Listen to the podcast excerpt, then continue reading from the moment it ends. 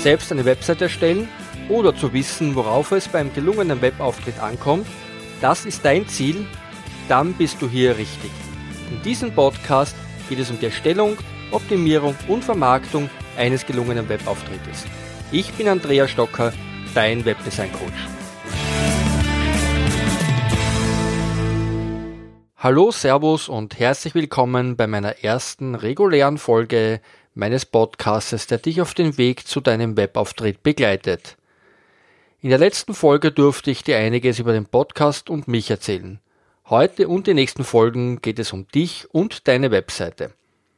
Du benötigst einen eigenen Webauftritt oder möchtest deinen bestehenden Webauftritt verbessern?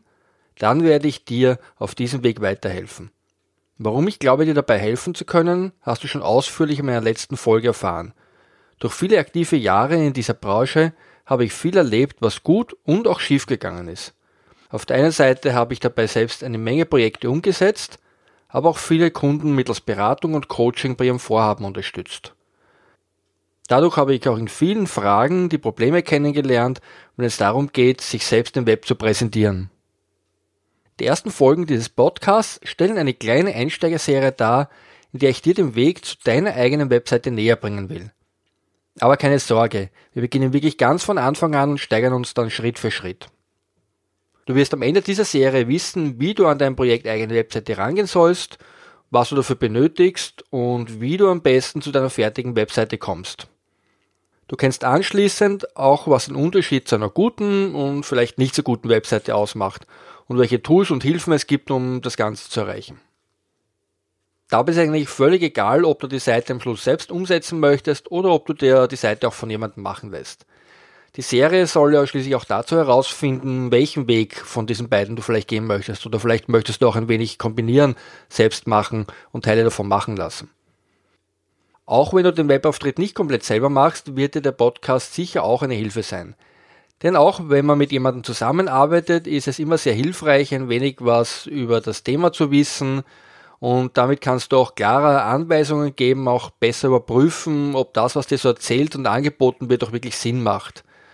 Und außerdem liegt beim kompletten Ablauf der Stellung von einem Webauftritt viele Aufgaben auf deiner Seite. Ein externer Anbieter kann dir hier zwar helfen, aber er kann dir hier schwer alle Arbeit abnehmen. In diesem Podcast geht es aber nicht nur darum, einen Auftritt initial ins Netz zu stellen, sondern auch um den Laufend zu verbessern und zu optimieren. Es geht auch darum, zum Beispiel mit geeigneten Online-Marketing-Maßnahmen mehr Besucher zu deiner Webseite und zu dir zu bringen. Außerdem wirst du dann in jeder Folge noch wichtige Begriffe aus der Welt des Webdesigns und der Webentwicklung kennenlernen, damit du nicht so ratlos dastehst, wenn ein unter Anführungszeichen Profi sich dann mit dir unterhält. So, ich würde sagen, genug der Einleitung, starten wir einfach einmal los. Wenn du deinen eigenen Webauftritt starten willst, dann muss man in der Regel eine Menge Entscheidungen treffen. Oft ist man sich dessen gar nicht so bewusst, denn viele Entscheidungen werden einem oft abgenommen. Äh, man sucht Rat bei Freunden, Bekannten oder anderen Personen und die empfehlen einem dann gewisse Dinge. In vielen Bereichen im Internet bekommt man eine ganze Menge Tipps, was man für die praktische Umsetzung verwenden soll, aber die Frage ist immer nur, ist es alle gleichermaßen gut geeignet? Ich würde mal sagen, nein.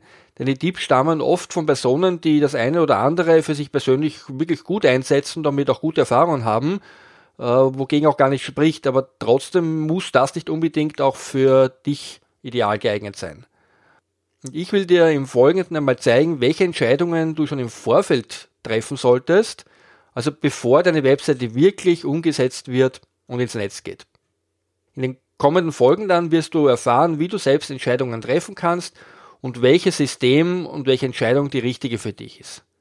Dabei kann es auch sein, dass du dann erkennst, dass die Empfehlungen, die du bekommen hast, wirklich gut für dich passen, aber es kann auch sein, dass du vielleicht drauf kommst, was anderes ist besser für dich geeignet. Schauen wir mal. So, starten wir gleich einmal los. Ich nenne das, was wir im Folgenden machen, für mich das 10-Schritte-Vorbereitungssystem für deinen Webauftritt. Das heißt, wir sprechen hier nicht von der eigentlichen Umsetzung, sondern um die Arbeiten, die im Vorfeld zu tun sind, bevor die Webseite wirklich realisiert werden soll. Für einen guten Webauftritt ist es auch wirklich wichtige Vorbereitungen sorgfältig durchzuführen. Denn viele Entscheidungen, die du jetzt nicht richtig triffst oder falsch triffst, lassen sich später nur schwer rückgängig machen oder nur aufwendig rückgängig machen. Zu diesen Vorbereitungen zählen zum Beispiel die Wahl des richtigen Webhosters oder welches Paket man dort nimmt oder welchen Typ von Website äh, oder auch welches System du zum Erstellen der Website und den Betrieb verwendest. Und schlussendlich geht es auch darum, ein passendes Design für deinen Auftritt zu finden und zu erstellen. Genau um diese Vorbereitungen geht es in dem folgenden 10-Schritte-System. Um die Zusammenhänge auch etwas übersichtlicher zu machen, habe ich dir in den Shownotes zur aktuellen Folge 001 eine Grafik bereitgestellt, in der du die Zusammenhänge auch visuell erkennen kannst. Bei den zehn Schritten, die wir jetzt machen, beginne ich jetzt einmal beim letzten Schritt, weil du wirst dann sehen, dass man dabei leichter erkennen kann, was wovon abhängig ist. Und ich arbeite mich dann Schritt für Schritt zurück zum Start, wo wir dann wirklich beginnen werden. So, das Ziel ist unsere Webseite, die im Internet zum Abruf verfügbar sein soll. Dieser Punkt ist dann das eigentliche Ziel unserer zehn Schritte und aber auch der Startpunkt für die eigentliche Realisierung von unserem Webauftritt. So, beginnen wir mal bei Schritt Nummer 10. Da geht es darum, unsere Webseite im Internet verfügbar zu machen und um das zu erreichen, müssen diese auf irgendeinen Webserver abgelegt werden und dieser Server muss rund um die Uhr im Internet verfügbar sein, soll eine möglichst gute und rasche Anbindung ans Internet haben, damit deine Seiten auch rasch abgerufen werden können. Der Webserver ist einfach ausgedrückt einfach ein Computer, der rund um die Uhr erreichbar ist über das Internet und auf dem deine Webseiten liegen. Und jeder User kann diese Webseiten durch Eingabe von einer bestimmten Adresse dann im Browser abrufen. Der nächste Schritt, Nummer 9, ist es, den richtigen Provider zu finden. Den vorhin im Schritt 10 erwähnten Server, der rund um die Uhr ans Internet angebunden ist, den stellt ein Dienstleister oder auch Provider genannt zur Verfügung. Und hier muss man bereits eine Entscheidung treffen, denn dieser Provider muss alle Anforderungen erfüllen, damit dein Webauftritt auch optimal von deinem User abgerufen werden kann. Damit sind wir auch schon bei Schritt Nummer 8. Hier geht es, die Anforderungen an den Provider zu definieren. Damit du also für dich den optimalen Provider auswählen kannst, ist es notwendig, die Anforderungen zu kennen.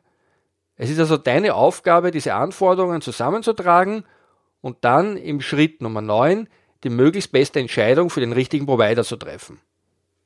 So, und um die Anforderungen zu definieren, gehen wir zu Schritt Nummer 7. Hier geht es um die Technik für deine Webseite. Um die Anforderungen für den Provider definieren zu können, solltest du auch schon wissen, welche Technik für die Umsetzung einsetzen möchtest.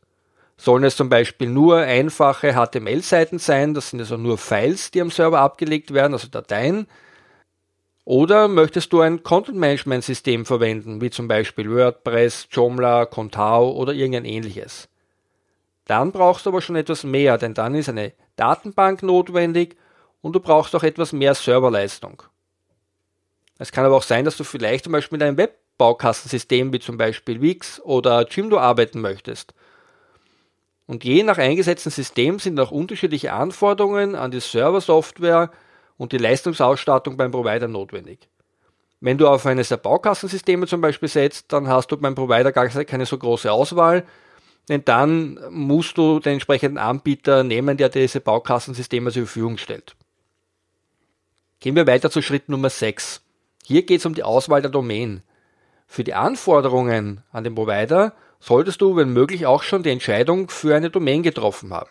Die Domain ist im Prinzip der Name, mit der deine Webseite im Internet später erreichbar sein wird. Also zum Beispiel so wie meine Seiten www.webdesign-coach.com oder mein Blog www.andreastocker.at.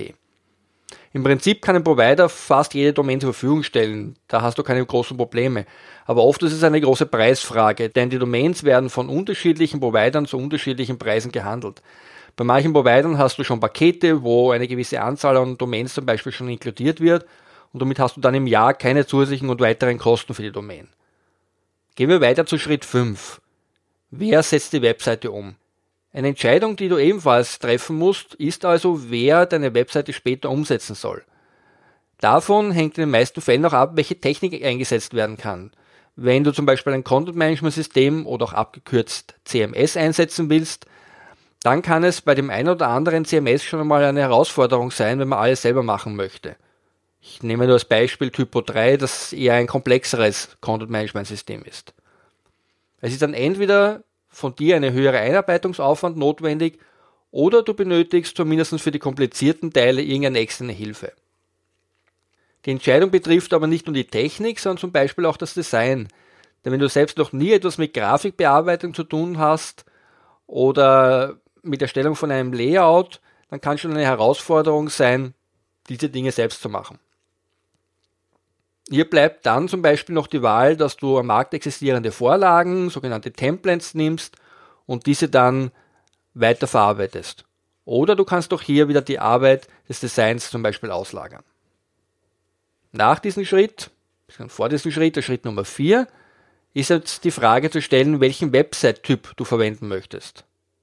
Um zu entscheiden, welche Technik in Schritt 7 eingesetzt wird oder wer die Umsetzung dann durchführen soll, musst du auch vorher wissen, welchen Website-Typ du einsetzen willst. Damit ist zum Beispiel gemeint, welche Art von Auftritt du haben möchtest, um deine Inhalte zu präsentieren. Also soll es zum Beispiel ein reiner Unternehmensauftritt sein, das Unternehmen zu präsentieren, oder ist dein Ziel, Produkte oder vielleicht eine Marke in den Vordergrund zu stellen? Oder wenn zum Beispiel Produkte im Vordergrund stehen, dann muss man auch hier unterscheiden, ob es nur eine Präsentation und Bekanntmachung sein soll oder ob du vielleicht äh, die Produkte auch übers Internet verkaufen möchtest. Möglicherweise willst du sogar einen ganzen komplexen Shop mit Kategorien, Warenkorb, Zahlungssystem und so weiter einsetzen. Auf der anderen Seite könntest du aber zum Beispiel auch einen Blog machen, in dem du dein Wissen, deine Erlebnisse und Erfahrung weitergeben möchtest. Oder du willst dein Zielpublikum einfach nur mit irgendwelchen Seiten unterhalten. Du siehst also auch hier, es gibt schon eine ganze Reihe von Möglichkeiten, wie man im Internet auftreten kann. Und diese Entscheidung hat natürlich eine Auswirkung auf die nachfolgenden Schritte, also zum Beispiel, welche Domain du auswählst und vor allem auch dann eben, welche Technik du im weiteren Sinn einsetzen wirst. Und das wiederum, haben wir schon gesehen, hat eine Folge, welchen Provider wir auswählen. Schritt Nummer drei: die Inhalte. Diesem Step geht es also um die Inhalte, denn diese beeinflussen im Weiteren wieder den bereits erwähnten Webseitentyp. Hier werden oft entscheidende Fehler gemacht, denn Inhalte müssen unbedingt für wen sein? Nein, nicht für dich, für deine User. Die sind das Wichtigste. Allgemeines Werbegerede interessiert den User kaum. Du musst wirklich versuchen, die Bedürfnisse deiner User zu kennen und genau darauf einzugehen. Im Idealfall kennst du von deinem User ein konkretes Problem und bietest ihm genau dafür eine Lösung an. Und je besser du das machst, desto erfolgreicher wirst du mit deinem Auftritt sein. Für die Lösung des User-Problems stehen dir dann verschiedene Möglichkeiten zur Verfügung, die du eben mit unterschiedlichen Website-Typen unterschiedlich lösen kannst. Was aber auf jeden Fall wichtig ist, dass du deinen User beim Besuch deiner Webseite diese Information klar und schnell kommunizierst. Es nützt also überhaupt nichts, wenn der Benutzer zuerst eine Menge Absätze lesen muss, um eine Kernaussage mitgeteilt zu bekommen. Bevor der User dann zu der wirklichen Lösung kommen würde, hast du ihn meist schon lange verloren. Gehen wir jetzt schon zum vorletzten Schritt. Das sind deine Ziele. Bevor du dich an die Inhalte deiner Webseite machst, solltest du auch deine persönlichen Ziele kennen. Es geht also hier vor allem um das Warum deines Webauftrittes. Warum willst du diesen erstellen und betreiben? Geht es dir zum Beispiel darum, die User einfach nur mit Informationen zu versorgen? Möchtest du vielleicht ein Offline-Geschäft damit fördern oder willst du direkt online Produkte verkaufen? Geht es dir darum, deine E-Mail-Liste aufzubauen oder willst du einfach nur die Zahl deiner regelmäßigen Besucher steigern? All diese unterschiedlichen Ziele führen auch wiederum zu unterschiedlichen Inhalten und damit wieder zu unterschiedlichen Typen von Webseiten.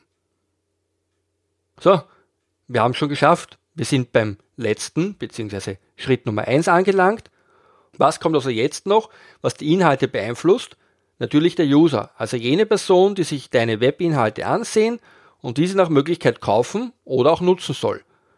Du musst dir also an dieser Stelle die Arbeit machen, deine Zielgruppe zu bestimmen. Den größten Fehler, den man machen kann, ist, man behauptet, die Inhalte sind für alle User gleich gut geeignet. Denn eins ist ganz sicher, eine Zielgruppe, die alle anspricht, spricht in Wirklichkeit niemanden an. Du musst dir also wirklich die Arbeit antun, einmal genau zu überlegen, wer deine Inhalte konsumieren soll. Und wenn du wirklich verschiedene Zielgruppen ansprichst, dann halte das auch fest. Man wird dann oft feststellen, dass man auf der einen Seite die Inhalte anders präsentieren muss und das Problem vielleicht auch etwas anders dargestellt werden sollte. Beim Definieren der Zielgruppe kennt man vielleicht noch so Angaben wie Alter, Geschlecht und so weiter. Man versucht aber immer mehr von diesen eher allgemeinen Angaben wegzukommen und ganz genau spezifisch zu werden. Man bildet dabei eine virtuelle Person, man nennt das Ganze auch Avatar oder Persona. Und diese Person ist im Prinzip eine typische Person aus deiner Zielgruppe. Dadurch kannst du dann leichter das Problem und die Lösung für dich definieren, weil du dich dadurch auch leichter in den User hineinversetzen kannst und so auch die Inhalte optimal präsentieren kannst. Dieser letzte Schritt ist für unser Website-Projekt einer der wichtigsten, denn der User sollte immer im Mittelpunkt stehen, auch bei der späteren Umsetzung. In der Fachsprache spricht man hier übrigens von User-Centered Design. Und genau dieser zentrale Punkt für unseren Webauftritt ist auch der Startpunkt für unsere 10 Schritte. Du hast also jetzt in dieser Folge mal eine Übersicht über die 10 Schritte zur Vorbereitung erhalten und gesehen, wie diese aufbauen zusammenhängen. Ich möchte sie vielleicht noch ganz kurz erwähnen. Im Schritt 1 haben wir den User. Im Schritt 2 geht es dann um deine Ziele. Der Schritt 3 sind die Inhalte deiner Webseite. Schritt 4, da geht es um den Website-Typ.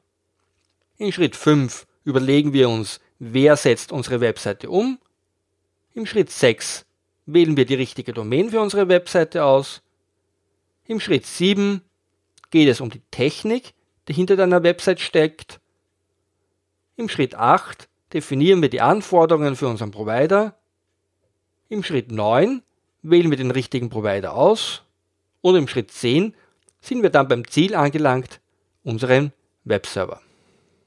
In den nächsten Folgen werden wir dann Schritt für Schritt diese 10 Punkte durchgehen und uns anhand von praktischen Beispielen die Umsetzung ansehen. Die angesprochene Grafik mit den 10 Schritten findest du übrigens in den Shownotes zu dieser Folge unter podcast.webdesign-coach.com Schrägstrich Folge 001. Und noch eine Bitte am Schluss habe ich jetzt.